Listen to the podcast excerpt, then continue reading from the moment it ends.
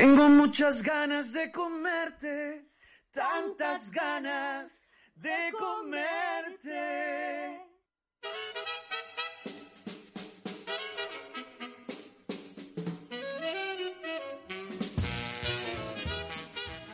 Buenas tardes, ya son las 12, ya podemos empezar a hacer hambre, a segregar jugos gástricos, a imaginar viajes fantásticos e iniciativas gastronómicas que, que nos saquen un poquito de la rutina, ¿no? Reivindicamos desde ganas de comerte, como siempre, el hedonismo, el hedonismo bien entendido, la cultura gastronómica, la cultura viajera, eh, la vida. Entendemos que la gastronomía es una fiesta, también lo entendemos así y, e intentamos hacer un programa festivo. Hoy empezamos con eh, Perrechico. Vamos a empezar pinchando. Pinchando es una iniciativa de una de las mejores tabernas de pinchos vascos de todo el país. Hablaremos con José Merino, su fundador, de, de qué es eso de pinchar. Hoy se inicia esta serie de, mm, de aproximación a la gastronomía de los pinchos en Madrid. También hablaremos de gastromarketing, de tendencias en gastronomía, en salud y en sostenibilidad, porque se celebra el próximo lunes un encuentro nacional de cocineros y reposteros de Facire muy, muy interesante. Con Hernando Reyes, nuestro viajero favorito, nos vamos hasta Chihuahua.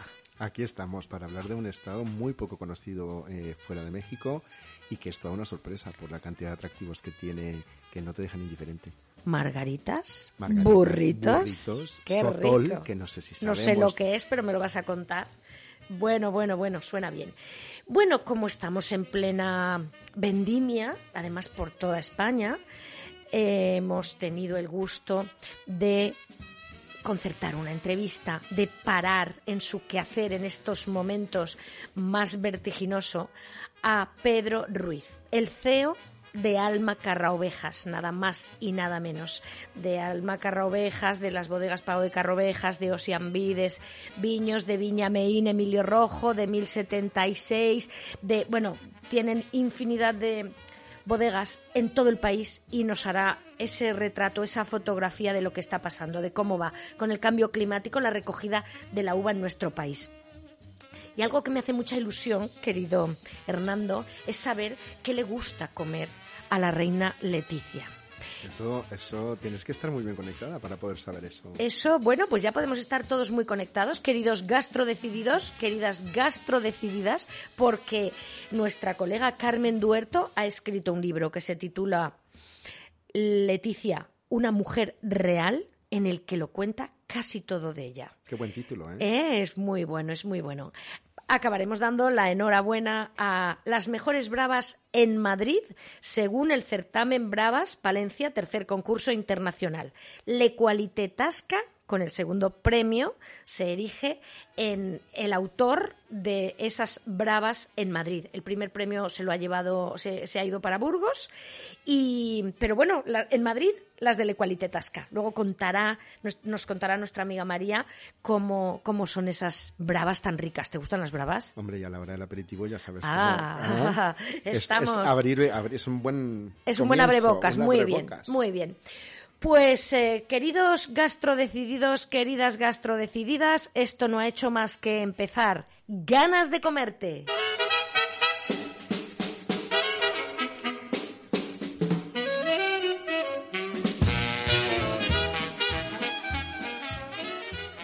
José Merino, buenas tardes. Buenas tardes. Buenas tardes. Te pillamos hoy jueves 22 eh, de, de septiembre rumbo a Madrid, porque tú habitualmente estás por toda España, estás en por donde están todos los perrechicos o estás en Vitoria. ¿Por dónde te encontramos habitualmente? Pues sí, lo has dicho bien, pues donde hay un perrechico por ahí suelo moverme. Los alrededores suelo estar, o bien por Logroño, por Santander, por Vitoria, mm. Madrid mucho, que bueno, pues, eh, vamos haciendo visitas por ahí.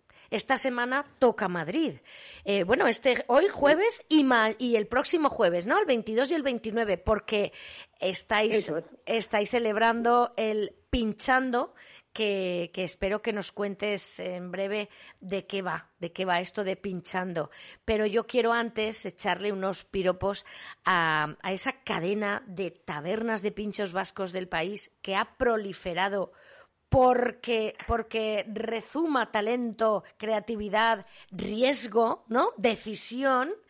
Y eso no sé si lo haces tú solo, supongo que no, que habrá un gran equipo, pero os ha salido muy bien. ¿No? Os ha salido muy bien.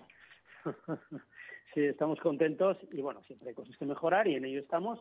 Y, y sobre todo porque, bueno, porque estamos vivos y queremos evolucionar. Entonces, como bien dices, esto de la creatividad es una constante insatisfacción, ¿no? Mm. Entonces, pues bueno, siempre vas buscando pues eh, lo siguiente.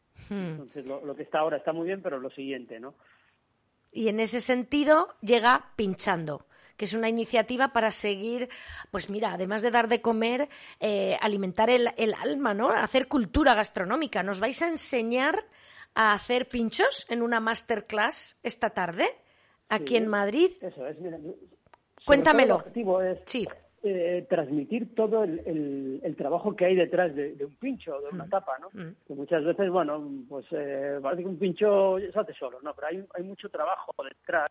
Y entonces, pues bueno, en esta masterclass explica pues eh, cómo hacemos los diferentes pinchos y, todo ese trabajo, ¿no? Que al final son trabajos en este caso, en este tipo de pinchos, de alta cocina, ¿no? Este, cualquiera de estos pinchos podría estar en cualquier restaurante gastronómico y tiene exactamente el, mismo número de elaboraciones y la misma complicación que cualquier elaboración de un restaurante gastronómico donde te puedes gastar 60, 70, 80 euros o lo que sea.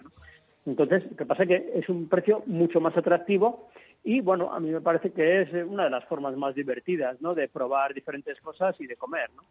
Entonces, bueno, eh, en, el, en el masterclass haremos esto y luego eh, se podrán probar estos pinchos tanto en barra como, en un menú de degustación que hemos preparado. Mm. Sí, además hay un menú de degustación, creo que por 35 euros, que además de participar en la masterclass, eso es, acabas comiéndote los pinchos, ¿no? Es así, sí. Y, hoy, y hoy concretamente estás tú con Iñaki Lazcano, que es el chef de Sorginzula, ¿no? ¿Mm? Háblanos de Iñaki, ¿cómo es Iñaki? Que yo no tengo el gusto de conocerlo y él es autor de algún pincho, de algún clásico de Perrechico. Estoy pensando, por ejemplo, o él aporta algo, algo en el quehacer diario de Perrechico. sí, no, no, lo que, lo que aquí hacemos es juntar a diferentes amigos de los pinchos. Mm. Entonces cocinamos en a cuatro manos. Estos menús de lo que se componen es, Iñaki hace tres pinchos suyos mm. que hace en su restaurante y nosotros hacemos otros tres pinchos nuestros de perrechico. Entonces con eso configuramos el menú. Entonces es un menú eh, compartido mm. y en el que, el que está muy bien porque pruebas eh, cocina de dos cocineros diferentes. Y luego la semana que viene haremos con eh, David Rodríguez del Danaco, mm. que ha sido campeón de Euskadi, tiene un montón de premios, sol Repsol, y lo mismo. Sí, así es. Hoy estáis en Chueca, en eh, Perrechico de Chueca. Nosotros, otros tres. Hoy en Chueca. Hoy, en, el Perrechico de Chueca, vale. En Augusto Figueroa, 32. Muy bien.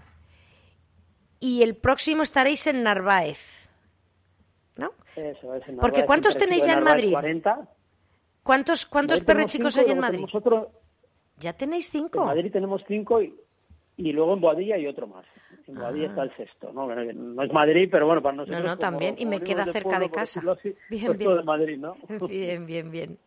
Oye, eh, yo, todos, todos te hablarán siempre de ese pincho que ya es un clásico, un, un mito, el, el donuts de cocido. ¿Estás ya harto de que te lo de que te lo destaquen? ¿Hay algún otro, algún hijo más favorito? No lo sé. Cuéntame, eh, ¿hay nueva carta? ¿Vais a sorprendernos con algo diferente? Los clásicos que no se muevan, por favor, pero...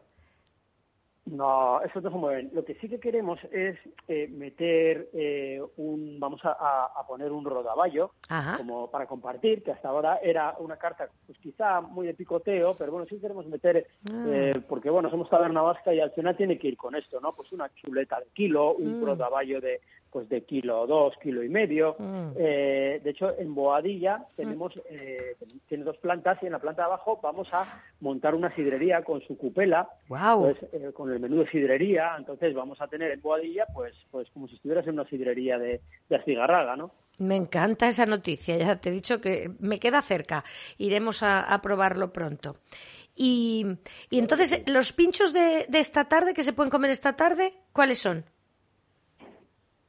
Pues mira, Iñaki va a hacer un, bueno, dentro de los tres pinchos que hace, uno se llama Cote Street, que es un crujiente de semolar relleno de guiso de bacalao, eh, cogote y crema de piquillos y una teja de choricero. Luego va a hacer otro que es un, el bilbaíno de oro, que es eh, un brioche relleno de guiso langostinos con yema curada, una de lima que le pone. Y luego hacer otro de, de, chipirón, que es un chipirón relleno, pero esta vez de queso y ajaba, con piel de manzana y un crujiente también. Y luego por nuestra parte, porque los iremos combinando, ¿no? Pero los tres suyos que ha hecho son de pescados, entonces iremos haciendo uno de pescado, luego nosotros haremos un huevo asado a baja temperatura con una espuma de patata y con unas migas de, pastor de chistorra y, haremos otro pincho que, que también eh, está gustando mucho que es la vacuna, ¿no? Es un pincho que sacamos cuando todo el tema del lío de las vacunas, con la pandemia y tal. Mm, es muy espectacular, recuerdo. De vaca. Sí. sí. Sí, sí. Cuenta, cuenta, es un buñuelo, ¿sí? Con un, con un jugo de carne, sí, eso es. Y el cliente pues le inyecta el jugo de carne, ¿no? Y hacemos ahí un poquito el juego, ¿no? Y luego, pues de postre una tarta de queso y azábal que, que hemos hecho. Esta es una receta nueva mm. que vamos a poner para, para, para pinchando y que luego ya eh, la sentaremos en, todos los perrechicos. Perfecto. ¿Y cómo...? Un menú muy completito. Sí, sí. ¿Cómo es la oferta líquida en Perrechico? ¿La cuidáis tanto como las como los pinchos, como la comida? Sí, de hecho, eh, bueno, la verdad que el abanico de, vinos que tenemos, pues es, pero que es un abanico por una taberna, pues que está muy bien, ¿no? Porque tenemos, además de Riojas y Riojas Alavesas, que, que mm. es un poco lo que nos pide a nosotros más cerca, también tenemos pues una buena carta de Chacolís, tenemos Ribera de Duero, tenemos de diferentes denominaciones, ¿no? Y sidra solamente... Por copas, que muchos sitios... Eso es muy importante. sidra tenemos de Saizar. Ah, en todos tenéis sidra. Sí, sí, sí, sí. Nuestro sidrero es eh, eh, pues, pues, la gente de Saizar, que son como la familia, y, de hecho con ellos eh, ellos nos montan la cupela con como si estuvierais en su sidrería en Boadilla, ¿no? Bueno, pues en el resto tenemos por botella, pero, pero la sidra para nosotros también es un producto muy importante. Lo mismo que la variedad de cervezas que tenemos, o sea que bueno, que al final como taberna y, en los tiempos que corren, pues tienes que tener una oferta variada y con productos pues, pues muy elegidos, porque la verdad que en el, en el mercado hay productos fantásticos, pero al final tienes que elegir unos cuantos que caigan en tu carta, ¿no? Entonces, pues bueno, creo que está muy conseguida y no obstante, lo mismo que nos pasa con la cocina, pues siempre tienes esa insatisfacción por eh, mejorarla, por introducir un chacolín nuevo que sea diferente o otras cosas, ¿no? Entonces, pues, pues, también es una carta que está muy viva. Me encanta escucharte, sobre todo a estas horas. Estoy deseosa de probar un pincho con un, con un vino en alguna de las perrechicos que tenéis regadas por, por Madrid, porque son las que más cerca me quedan.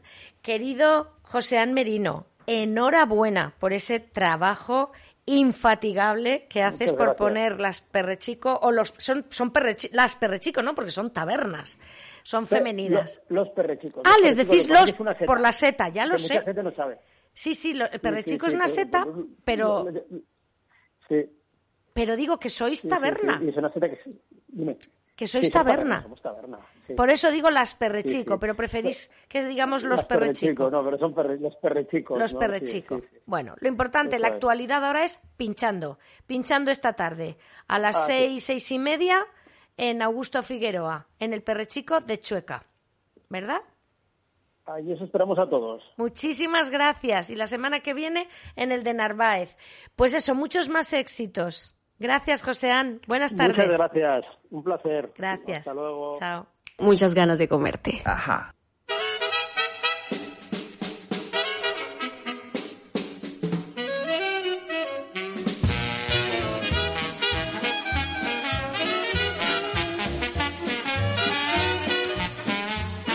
Continuamos con muchas ganas de comerte, con muchas ganas de abrirte el apetito, con muchas ganas de conocer las tendencias en gastronomía, en salud y en sostenibilidad.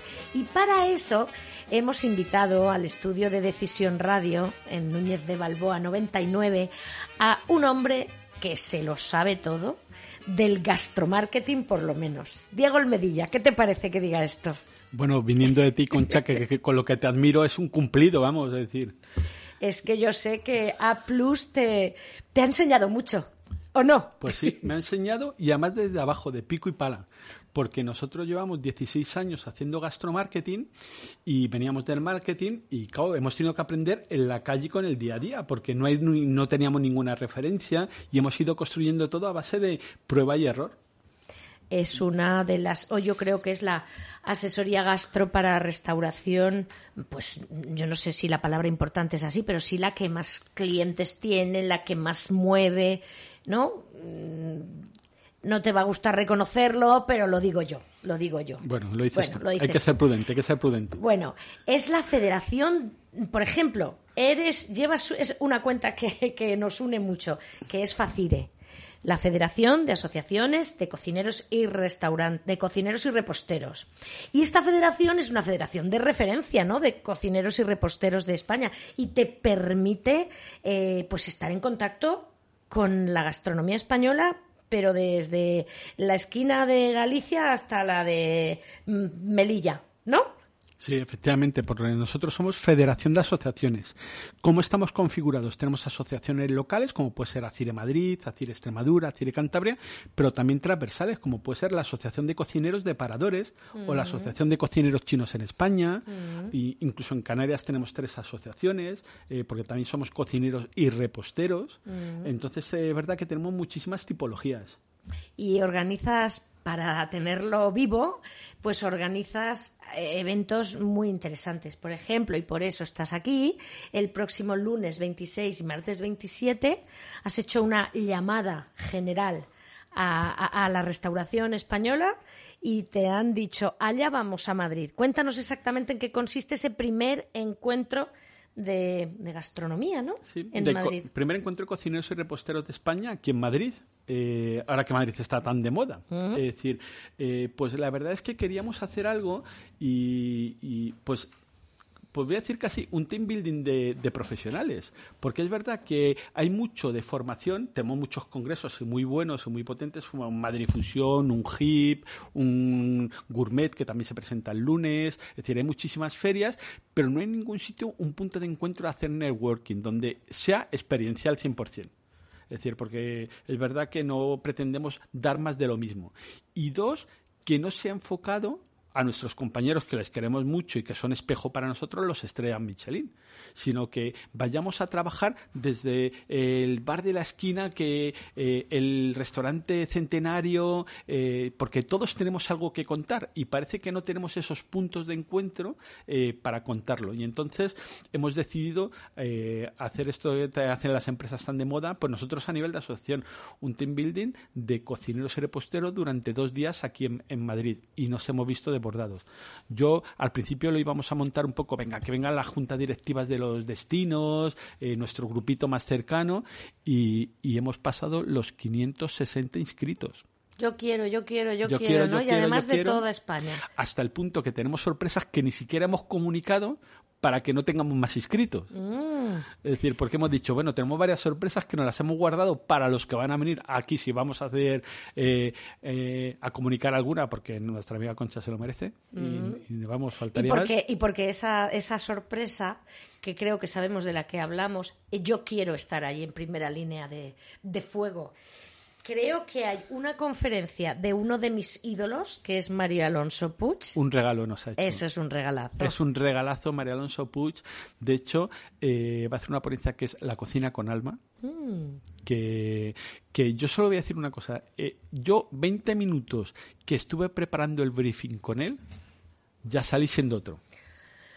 Qué bueno, qué Salí siendo otro. Y yo creo que en estos momentos donde eh, eh, nuestros compañeros profesionales han pasado tanto, que si el COVID, que si la subida de la energía, que, si, no, tenemos, personal. que sube la materia prima, eh, me dio una visión tanto de olvidarnos de lo exterior y trabajar nuestro interior para ser potentes, mm. que dice, si es que es verdad, yo tengo un amigo que dice, mira, los empresarios o los trabajadores somos, los políticos están. ¿Qué mm. quiere decir eso? Que al final nosotros somos unos em, eh, trabajadores y algunos empresarios que nos tenemos que amoldar a todo, ¿no? Pero también es verdad que necesitamos ese, eh, esa reafirmarnos, ¿no? Muchas veces nos sentimos muy solos y yo creo que María Alonso Puz nos va, a abrir los ojos de eh, no somos, nosotros somos un sector, Concha, que nos damos a los demás en servicio, en dar felicidad, en entregarnos. Eh, viene el COVID y los primeros que estamos en, una, en un incendio, en una catástrofe, somos nosotros. Pero nadie nos ha mimado. Y yo creo que mm. este encuentro es para de hacer esa comunidad, estar con los que nos entienden, personas como María Alonso Puig, que para nosotros es un lujo poder contarlo, pero parece que es solo para grandes empresas, es una persona accesible que se ha entregado a nosotros, que va a venir muy bien a todos los profesionales.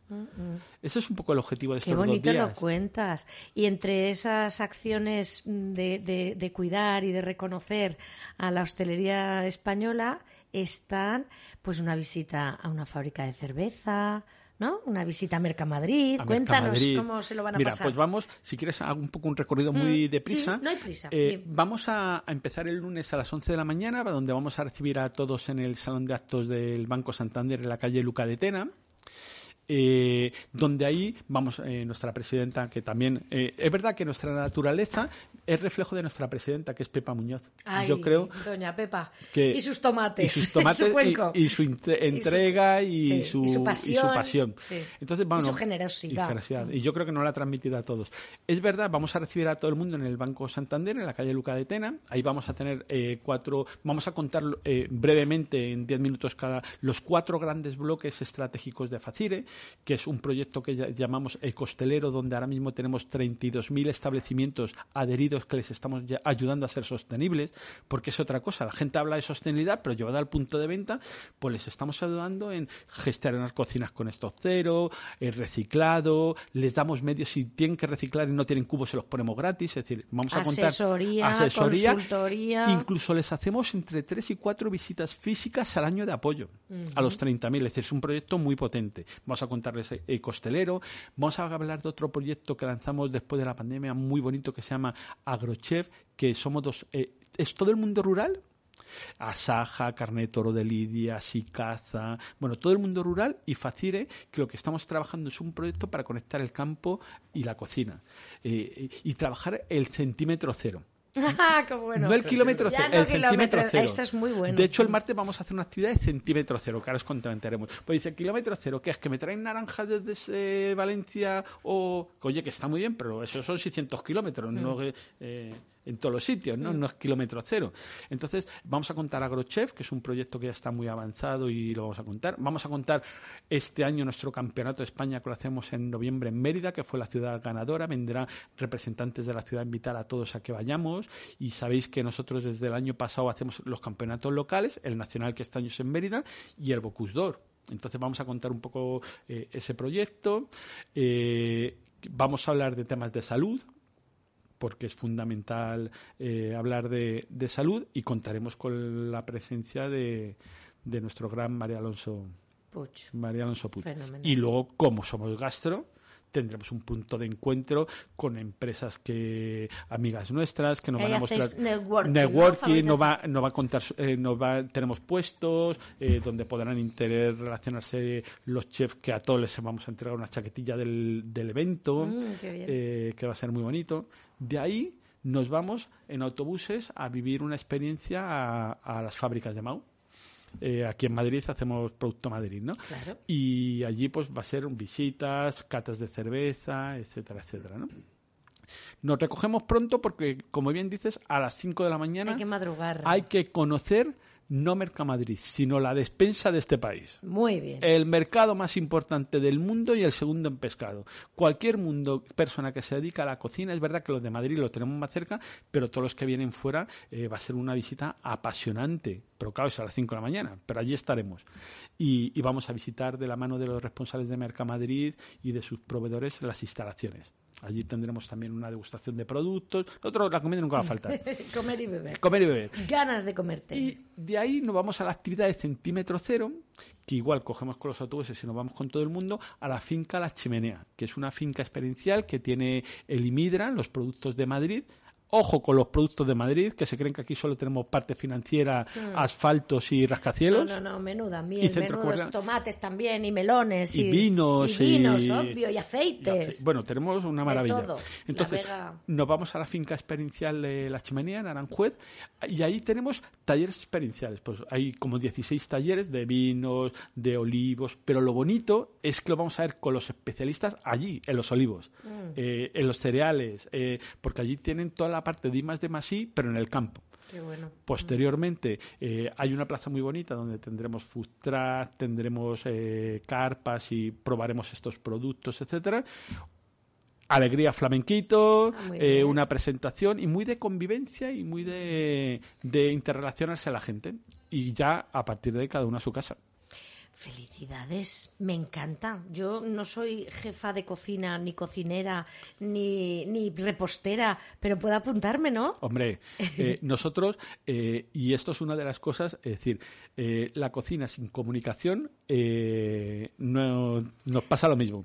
Eso, eso me dijo Ferran Adrià cuando le pedí que me prologara mi libro. Me dijo, pero si es que sin vosotros nosotros no seríamos nadie. Sí, sí. Además, Y- a- hablando de Ferran Adrián, yo siempre, eh, cuando tengo que dar alguna charla o algo, Concha, empiezo diciendo a los asistentes, ¿sabéis cuál es la red social más grande del mundo?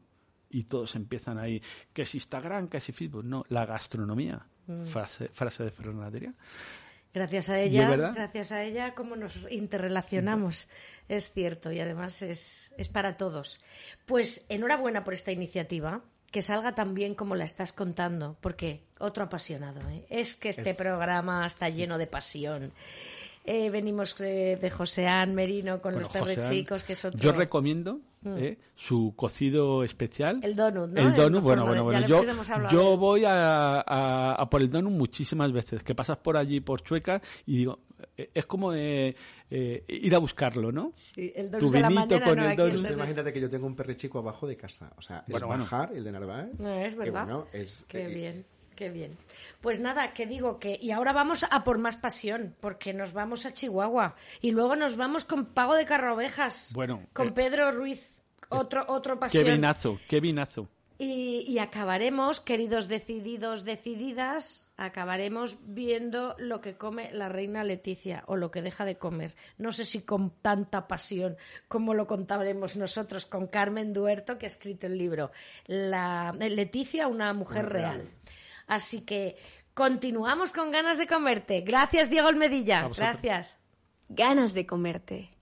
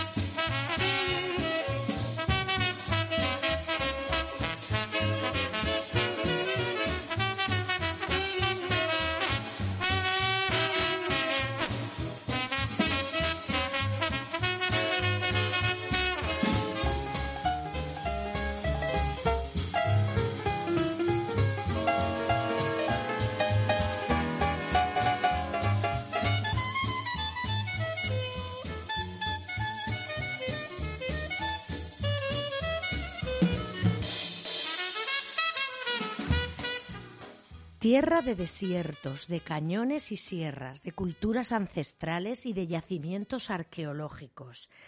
Eh, nuestro próximo tema, nuestra próxima propuesta de viaje y de viaje gastronómico es el estado más grande de México. Es, es la cuna del burrito y de la margarita y de Anthony Quinn y, y del muralista Alfaro Siqueiros, además de, cómo no, el concepto de vaquero como hoy lo entendemos. Y claro, también es la tierra de las hazañas de Pancho Villa.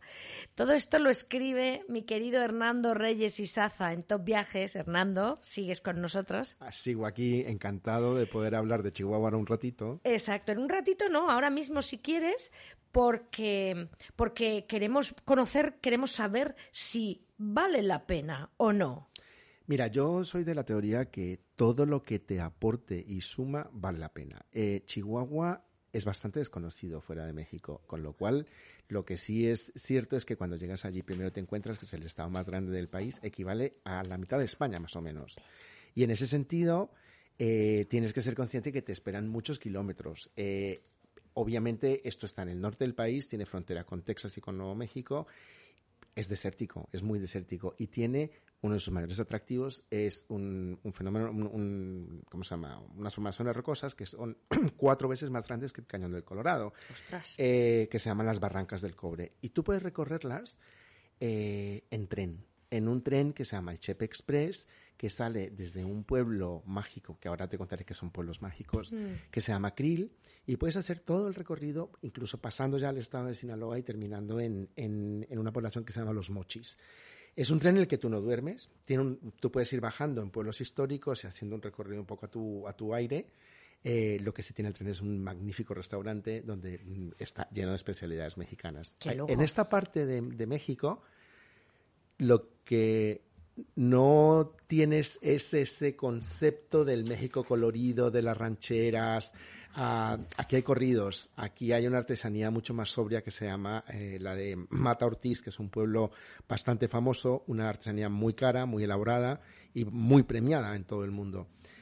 y luego, por otra parte, tienes en la Sierra de Tarahumara eh, pues tienes a los raramuris, que son, es la etnia local, que son famosos en el mundo entero porque ganan eh, todas las maratones. Corren, ellos nacen corriendo, viven para correr. No corren nunca en las maratones ni con ropa deportiva, ni con eh, zapatillas. Ellos van con sus guaraches, ¿no? Que son estas sandalias hechas de neumático mm, eh, y con cordones de cuero, eso sí. Y con sus atuendos, sus atavíos típicos, ¿no? ¿no? No van con ropa deportiva y ganan. Hay una muy famosa que se llama Lorena, tiene un documental en Netflix que ha dirigido Gael García Bernal. La conozco, conozco el eh, documental, sí, sí, y, es maravilloso. Y bueno, pues esto es un poco todo lo que te, te, te va dando Chihuahua. Es el desierto más grande de Norteamérica y luego, por otro lado, pues es como tú lo decías en la introducción, la cuna tanto del burrito como la margarita. El burrito tiene una historia bastante bonita porque en la época de la Revolución, Pancho Villa, que también lo nombrabas, había un señor que vendía comida en un carrito y para transportar los insumos hasta el carrito utilizaba un burro. Ese burro, para que eh, iba con todo las, para que no se enfriaran, ponía unas grandes tortillas muy grandes de, a modo de tapa sobre los recipientes. Y ese parece ser que es el origen del burrito. Eh, la misma tortilla terminó envolviendo lo que llevaban y se volvió pues en un plato internacional que mucha gente tiende a creer que es de Texas, pero no es de Texas, como también se tiende a creer que los vaqueros son netamente texanos. El concepto de vaquero como tal nace en Chihuahua cuando todavía eh, la parte de Texas pertenecía a México.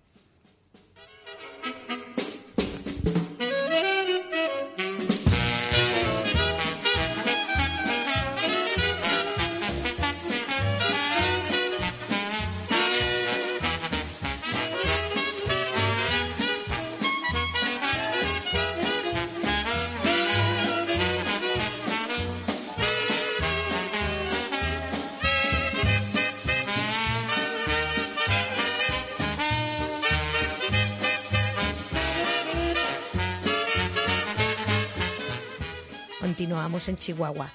Hemos dicho burritos. Burritos hay de. ¿Cuál es el que más te gusta a ti? A ver, lo que de carne. Eh, Chihuahua es el mayor, el estado productor de carne más importante de México. Entonces, lo que es típico a nivel gastronómico es eh, carne, por lo general, la parrilla, la brasa. Y de esto sale toda una serie, pues, como de, tacos que, que son realmente en tortillas de harina, que son burritos. Hay otros que llaman gorditas porque son más grandes. Pero al final, los rellenos suelen, suelen ser los mismos, no varían mucho, varía, pero es una comida absolutamente es comida de vaquero, realmente. Y eh, se puede, digo yo, que asemejar a la al taco. O sea, es, es, una la misma forma de, envolver, efectivamente. pero típica de esa zona. Y es típica de esta zona porque aquí no se produce tanto maíz, entonces las tortillas son de harina. Son de harina, de, trigo. de, trigo. Vale, la diferencia entonces entre burrito y taco es que la no tortilla está hecha con maíz en un lado y el otro con harina de trigo. ¿Y las margaritas? Pues las margaritas nacen en un bar que se llamaba el Bar Kentucky en, en Ciudad Juárez. Ciudad Juárez eh, es una de las ciudades importantes del estado, junto con Chihuahua capital. Y bueno, eh, por allí han pasado todas mm, las personas famosas, porque ahí nace, hay mucha historia de dónde nace y por qué se llama Margarita. Parece que se le hizo a una mujer muy guapa que estaba, otros dicen que era Rita Hayworth, que se llamaba Margarita, eh, Cansino. Entonces al final, pues Teorías de dónde y por qué hay muchas, pero sí es en ese bar y claro, si vas ahí tienes que ir a probar la margarita del bar Kentucky porque es un, es, un cóctel ¿Qué mítico. Tiene, ¿Qué tiene de especial? Primero que te la tomas allí. Primero que empezó ahí, ahí se inventó. ¿Y, ¿Pero es muy diferente de las que tomamos en Madrid? No, porque las que hemos tomado, todos son, al final es el mismo cóctel. a base de tequila. Tequila, limón y azúcar. Ahora, al final... ¿Y la eh, sal en el borde? Y la sal en el borde, con en los casos con un poco de, guindilla, pero en este estado, además del tequila, la bebida típica de ellos es un destilado de, un, de, maguey, que es otra, otra penca de estas, de, que se llama prima del agave, de donde sale el tequila, y se llama sotol. Tradicionalmente el problema con el sotol es que estaba prohibido porque los, las, eh, alambiques eran artesanos, o sea, eran, eran, era todo hecho artesanalmente. Ahora ya ha tomado mucho peso, no llega a tener la importancia que tiene eh, o el mezcal o el tequila, pero es un primo hermano. Está haciendo, sí, yo empieza a sonar. Empieza, a sonar, el efectivamente, el sotol. El sotol. A mí me lo presentaron hace un par de años como, como un aguardiente, ¿no? Muy muy, bueno, un poco más potente, pero primo hermano del tequila hemos quedado, del ágave. Vale, vale. Em, ¿Nos vamos? ¿A cuántas horas estamos de Madrid? ¿Qué pues compañía nos recomiendas? ¿Allí dónde nos alojamos? Mm, hay una cosa que, es importante. Yo normalmente prefiero volar en aerolíneas locales, o sea, o del país al que voy. En este caso, Aeroméxico tiene una magnífica conexión de Madrid a Ciudad de México y conectando a Chihuahua inmediatamente. Madrid en México son las 10 horas y Chihuahua no llega a dos horas. Es, un viaje largo, es un, largo recorrido, pero la comodidad de los aviones de México no tiene punto de comparación con otras muchas que conocemos tú y yo. Y luego, por otro lado, una cosa importante a tener en cuenta, los hoteles, aquí no hay una gran, no hay grandes cadenas hoteleras. sientes que la masificación turística, aquí ese concepto no existe. Entonces, es una región que está llena de pequeños hoteles boutique, de, con cada uno, dependiendo del pueblo en el que esté, pues con algún atractivo local, con, con un restaurante pues que, donde comes muy bien y mm, con gente de a los norteños es una gente muy afable. Al final mm. tienen como bandera esa esa no sé esa sonrisa que llevan siempre. Es una gente absolutamente muy buena anfitriona y, que te hacen sentir absolutamente feliz en, en, tierras de Chihuahua sí me quedo con ese tren, ese tren. quiero comer en ese restaurante, en el restaurante del tren. En el tren hay que comer, hay que y yo siempre recomiendo porque la diferencia en dinero no es mucho, tampoco es una cosa excesivamente cara. Eh, primera, primera clase, porque tienes un vagón panorámico, el último, solo para, para, para la gente que va en primera clase y, y el acceso a los restaurantes. Entonces, la verdad, merece la pena sin duda. Eh, paisajísticamente es, bueno, mm, grandes editores de viajes lo han calificado como el viaje en tren más lindo del mundo. Mm. Entonces, en ese sentido, yo creo que quien va a Chihuahua, pues tiene que hacer el recorrido en el Chepe Express. ¿Y hay alguna época mejor que otra? Bueno, eh, es verdad que ahora, por ejemplo, que estamos en época de lluvias, pues mm, a partir de diciembre está todo verde, muy verde en primavera nuestra, eh, ya verano, pues la sequía se nota y lo que cambia es el paisaje, pero puede ser en cualquier época, sin duda. ¿Alrededor de cuánto es el, dinero? ¿Qué nos cuesta? ¿Qué te cuesta ir a México? Pues calcula que em, los billetes aéreos estarán entre los 800 y los 1000 euros más o menos y lo que puedes hacer allí, pues haz un cálculo de unos 150 dólares diarios a una familia, digamos, ¿no? Para, para comer y moverse. Yo diría que es, un poco el, el, cálculo. Pero vamos, eso depende de tus gustos y de lo que, de lo que quieras o no gastar en un día. Hernando Reyes, un apasionado de los viajes, de los destinos turísticos o viajeros excepcionales. Tú y yo tenemos que ir a Chihuahua. Sí, por favor. Lo tenemos pendiente. Por favor, me, coges del cuello si además, es necesario. creo que, que, te van a encantar los bares, porque allí los bares mm, son como unas cantinas, no hay rancheras, hay señores tocando corridos, cantando corridos, mm.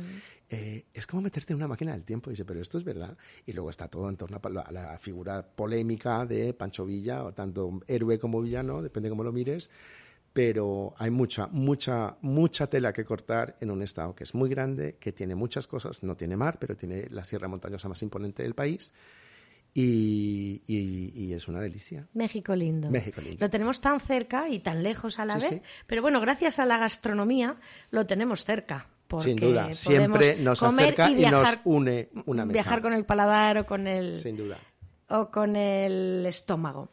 Querido Hernando, no te vayas, quiero que me ayudes a hacer la próxima entrevista porque tenemos, tenemos a, una, a una grande de las letras, a Carmen Duerto, que se lo sabe todo de la reina Leticia.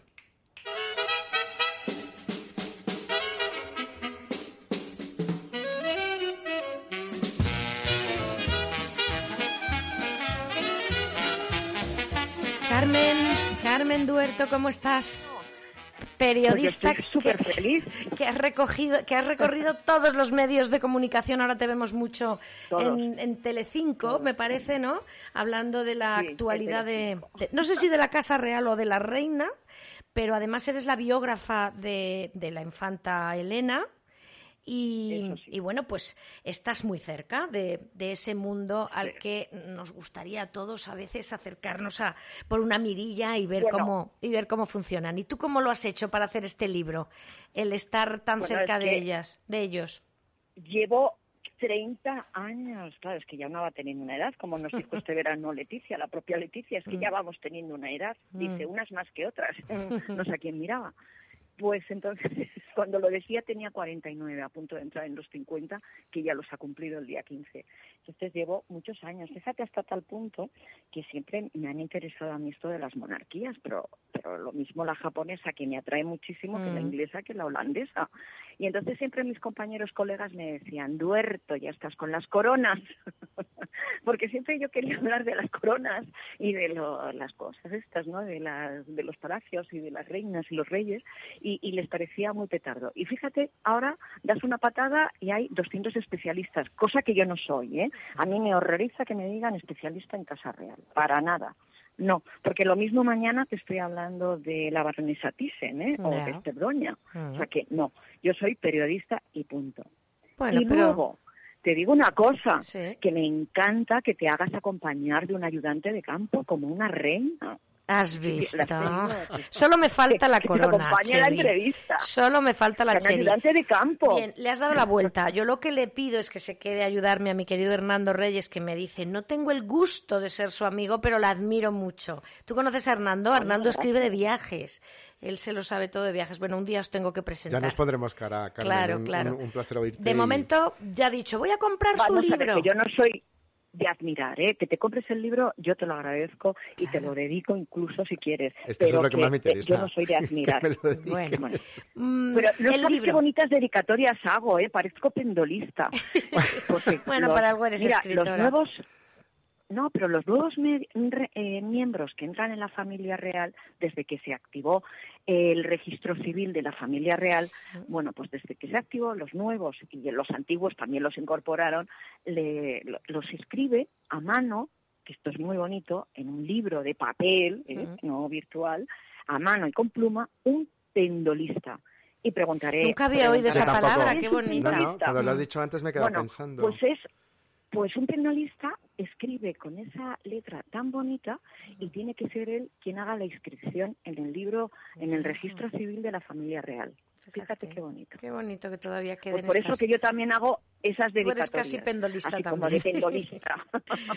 Carmen, felicidades. Nos gusta felicitaros a los que hacéis cosas eh, pues que, nos hacen la vida más fácil.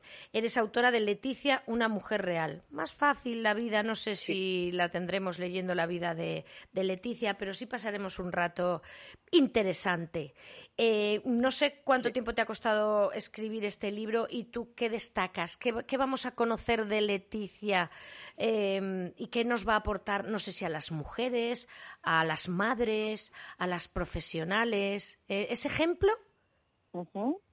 Vamos a ver, este libro comienza en ese famoso fin de semana del Día de Difuntos, lamentablemente la fecha anda que también, ¿no? Mm. Elegir Día de Difuntos para dar el comunicado que el príncipe de corazones por fin ya tenía novia y que además se casaba, bueno, pues desde ese minuto que se hace público ese comunicado, a mí ya me, me empieza a interesar muchísimo Leticia Ortiz Rocasolano, porque para mí, ya todo el mundo ahora la conocía, pero yo no, para mí no era un personaje mediático, ni la, ni la recordaba en las noticias, ni en el telediario me había pasado completamente desapercibida. Pero yo creo que eso nos Con pasó a todos, ¿no, Carmen? Mm. Bueno, pero hay mucha gente que sí que la conocía y se recordaba y no sé qué. Y más el del gremio, más del gremio de periodistas, claro. Bueno, pero yo no. Mm. Entonces, la verdad, hay que ser honesto y decir las cosas. Entonces, como no la conocía, pues dije, mi misión en la vida a partir de ahora es conocerla. Tuve la grandísima suerte de ganarme confianza y de tener los datos que se necesitaban tener para construir esa imagen que ni yo ni nadie tenía de Leticia. Mm. Y eso fue el, eso ha sido el inicio de este libro. Así que si me dices cuándo tal, hace 18 años comenzó. ¿Por qué? Mm.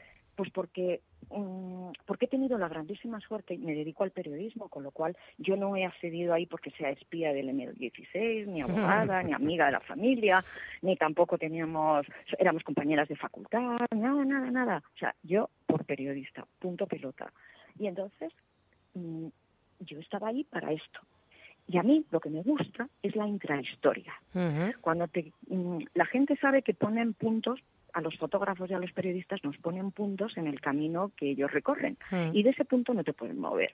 Bueno, pues yo me muevo. Mm. Me muevo, me voy para allá, para acá, y cuando tengo acceso a ellos, pues les pregunto las cosas más peregrinas y más sorprendentes que, que no es lo habitual. Entonces tengo respuestas a, a muchas cosas y a muchas cuestiones, Pero- y las tengo directamente. Carmen, y eso ¿cómo- es lo que he plasmado en el libro. Eso, eso entiendo que lo plasmas en el libro, pero ya tú como persona, como ser humano y mujer que eres, ¿cómo es ella en la cercanía? No, no, a veces da la impresión de que puede ser una mujer fría, sólida, muy... Joroba, es que esa es la, la- Mira, es que esto es lo que yo estoy recogiendo de la gente que, bueno, el libro se ha publicado el día 1 de septiembre. Bueno, pues aún así, yo ya voy recogiendo opiniones muchísimas de gente que me está diciendo, me estás acercando a la persona.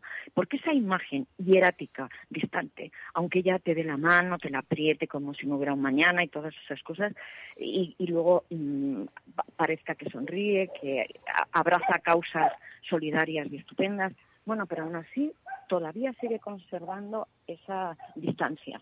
Bueno, pues la gente cuando lee el libro dicen, he conocido a la mujer real con minúsculas, la, la privada. Y eso es lo que... El, Ese es tu el éxito, ¿no? Ese es tu éxito. No, porque Concha, tú lo has dicho al principio, es que esta mujer, ¿eh? nos guste o no nos guste, nos divierta o no nos divierta, nos parece lo que sea, esta mujer ya ha entrado en los libros de historia de España. Esta mujer se estudiará como estudiamos a Isabel la Católica, al emperador Carlos V, Fernando mm, Ah, VI, sin duda. yo qué sé, es que todos. Entonces, mm, la estudiaremos. Es la consorte, es la mujer del rey, pero también les estudiamos a los consortes, porque los consortes influyen mucho en los titulares. Y esta mujer, para bien o para mal, ha entrado ya en la historia de España y será estudiada en esos libros de historia. Con lo cual, este libro era muy necesario porque no existe, porque no existía porque se pueden hacer otros libros sobre ella recogiendo testimonios de un filósofo, de un cantante, de uno que la maquilló y otro que vino y otro que va. Pero este, tan cercano, con tanto detalle, este no existe. Te puedes... Con lo cual, esto aporta, aporta a conocer a un personaje con su intrahistoria.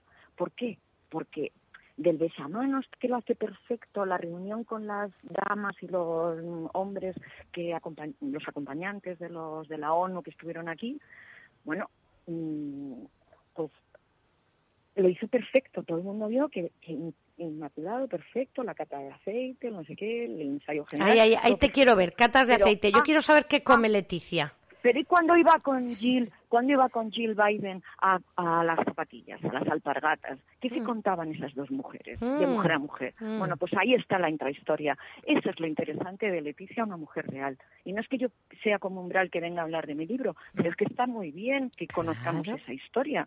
Y peleas, ¿eh? que a mí me han echado broncas. Y, y, colegas nuestros me han echado en cara que por qué cuento estas cosas, que ellos saben esas y 100.300 más. Pues señores, ya están tardando, quiero que las escriban, porque yo quiero conocer a los personajes, no su imagen pública, que mm. todos lo hacen fenomenal. Oye, a ver, mm, tú ves una, una, un una placa y descorrer la placa y decir, hola, buenas tardes, a ver, dime, mm, ¿puede haber mucho fallo en eso? ¿Te puedes equivocar mucho? ¿A que no? No puedes. Dar 1.200 manos te puede cansar, pero ¿te puedes equivocar mucho en eso? Tampoco. ¿Y a ti qué te ha divertido, Carmen? Carmen, es lo bueno. ¿Qué te ha divertido a ti más? ¿Escribir de Leticia o escribir de la Infanta Elena? ¿Quién es más divertida para contarlo? Es mucho más interesante Leticia Ortiz, ¿dónde va a parar? La infanta Elena en realidad no ha hecho nada. El interés de la infanta Elena, para mí, como mujer, como persona que cree en la igualdad de sexos y todo eso, pues a mí lo que me ha parecido muy interesante de la infanta Elena es la reina que no pudo ser y que su sobrina Leonor será por ejemplo.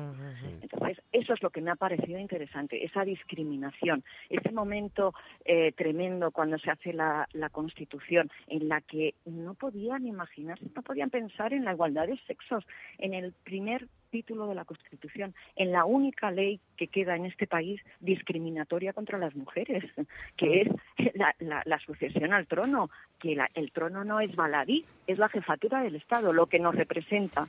Pues ahora nos tienen que representar hombres, ¿no? Carmen, no vamos a entrar en eso, no vamos a entrar en eso. Bueno, pues eso, ¿Sabes por qué? decir que eso es polémico y, y, yo quiero decir que eso es lo que me interesó de la biografía de la infanta Elena y esa resignación que también tenía la, la infanta Pilar con la que tuve grandes conversaciones y horas de conversaciones no les importaba, lo asumían desde que nace, lo asumen, es así y punto. Y no se lo plantean, no van a hacer una guerra carlista, mm, ¿comprendes? Entonces eso es lo que me interesaba de la infanta Elena, porque como comprenderéis, mm, aunque tenga 60 años, hacer pues ha hecho poco.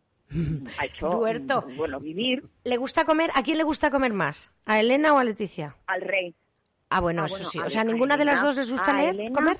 Dime. Vamos a ver. A Elena le encanta comer.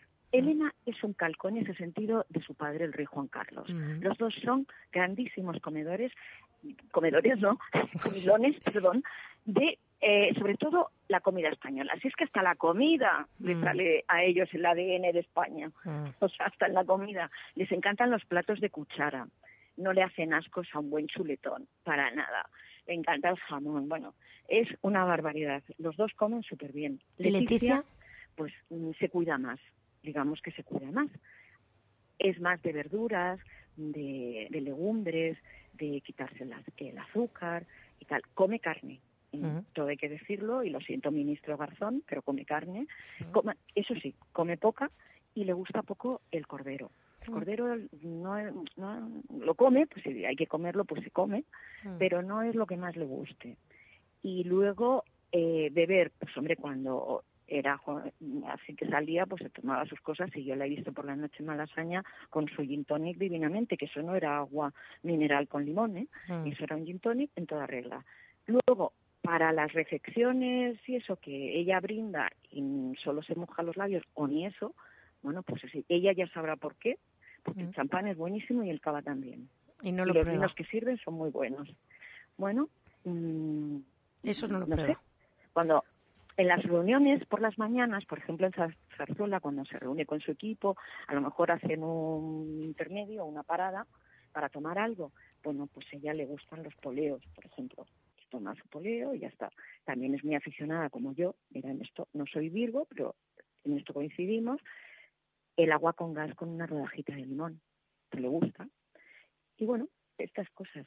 Y luego, por supuesto, las faves con Ah, claro, como buena asturiana. Claro, claro. Porque ella eh, creo que Jesús las borda, su mm. padre, que está jubilado y ahora mm. tendrá mucho tiempo a hacer faves.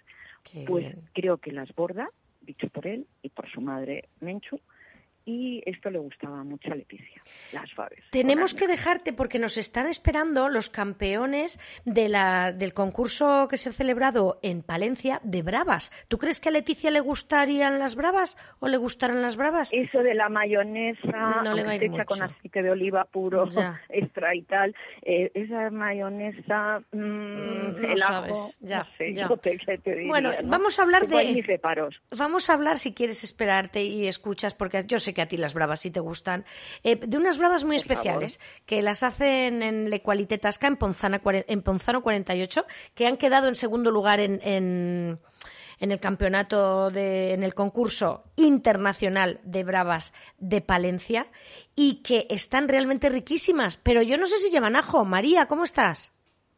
Buenas tardes, ¿qué tal? ¿Cómo estáis, Concha? Buenas tardes. Hola María. Pues muy bien, muy bien. Eh, aquí, pues, ¿Nos dices la receta? ¿Nos dices la receta? Sí, sí, bueno, pues la base evidentemente, bueno, es un buen aceite de oliva, lleva ajo también, lleva huevo de Segovia, son huevos ecológicos, y bueno, el que le pone el rock and roll a la salsa nuestra es un pimentón ahumado de Villalongo de, del Bierzo, que tiene un toque un pelín más picante y es el que le da realmente la, la fuerza a, a nuestra salsa, aunque no deja de ser unas bravas, pero no es una brava tradicional súper picante, quiero decir que, que es bastante suavecita en boca para, para todos los públicos. Y luego la coronamos con, una, con un velo de papada ibérica de bellota. están francamente espectaculares. Probablemente son las bravas que más me gusten. He probado muchas y Por favor, ¿le puedo hacer una pregunta, María? claro, toda tuya. Claro. Dile. María, ¿cuándo vas a mandar esas bravas a la zarzuela? Es que se lo iba a decir yo, querida Duerto. Digo, Claro, seguro pues que esas bravas le gustan. La pregunta. Seguro que esas sí que les gustan a, a Leticia, o por lo menos al rey. Seguramente, seguramente porque la base de nuestro de nuestra salsa, al igual que todos los productos que trabajamos en el restaurante, son todos productores muy pequeñitos, ecológicos, que miman muchísimo el producto, se controla toda la trazabilidad y yo creo que, que va a ser un plato que les va a gustar, por eso tanto por el sabor como por, por todos los ingredientes que utilizamos. Felicidades a Carmen Duerto por ese libro que en menos de un mes ya ha vendido cuántos ejemplares. Carmen. Mm, Yo no quiero decirlo, me da igual. Yo lo que quiero es que la gente conozca a Leticia Ortiz, una mujer real, y que compre el libro, que yo me tengo que jubilar y marcharme a Asturias a comprarme una casiña allí. Y a seguir, Por com- favor, y a seguir escribiendo y contándonos a historias fantásticas. Y yo tengo que ir a buscarte España. a que me lo dediques, ahora que lo compré al salir de aquí. Por favor. Pues mira, vamos a quedar en Venga, el. Leticia, Tasca. una mujer real. Exacto. María, Gracias. María, nos invitas a comer en Le Qualité Tasca a Carmen Duerto, a Hernando Reyes y a mí. Y también a Chechu, que está al control y me está diciendo, Concha, que no te queda tiempo ya. Bueno, felicidades por las mejores bravas en Madrid, que se pueden comer a partir de ahora, que se llevan comiendo ya mucho tiempo, pero que han sido por fin reconocidas en el certamen internacional de Palencia.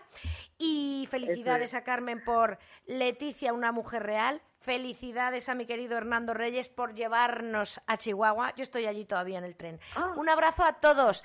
Eh, gastrodecididos, gastrodecididas, os quiero mucho. Ganas de comeros a vosotros el próximo jueves a las 12 de la mañana. Tengo tantas ganas de comerte, tantas ganas de comerte.